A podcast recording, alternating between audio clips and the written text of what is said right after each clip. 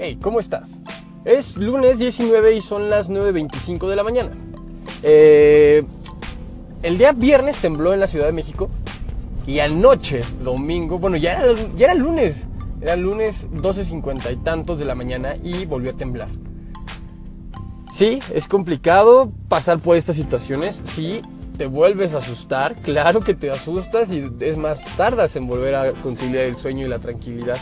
Pero si algo bueno podemos sacar de todo esto, eh, lo estuve meditando hoy en la mañana, está relacionado con, el memento mori, recuerda que morirás. Si tú recuerdas todo el tiempo esta parte, eh, recuerda que vas a morir, recuerda que, es más, si sales a la calle pensando, hoy podría morirme, hoy podría, hoy podría ser en el que me muera, una vez que internalizas todo esto, creo que las cosas se, llevan de otra manera. Una situación de pánico y de estrés la, conviertes en una, en una situación de, de aceptación, pero sobre todo de actuación, donde actúas, donde accionas los, los pensamientos que has calmado, que has tranquilizado, que has internalizado con respecto a la muerte. Y ahora sí vives de una manera muy diferente. Por ejemplo, me decían mis amigos, es que qué calidad de vida que vives allá y que no, no, no sabes cuándo va a temblar, cuándo te vas a, te vas a morir.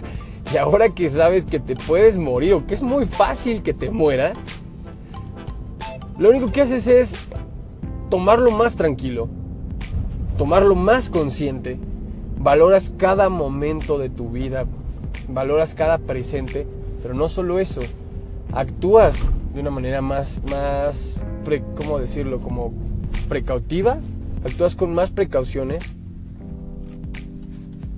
Y esas, y esas acciones se vuelven un poco más dirigidas hacia algo. Por ejemplo, ya no, ya no pierdes el tiempo en la regadera mientras te estás bañando.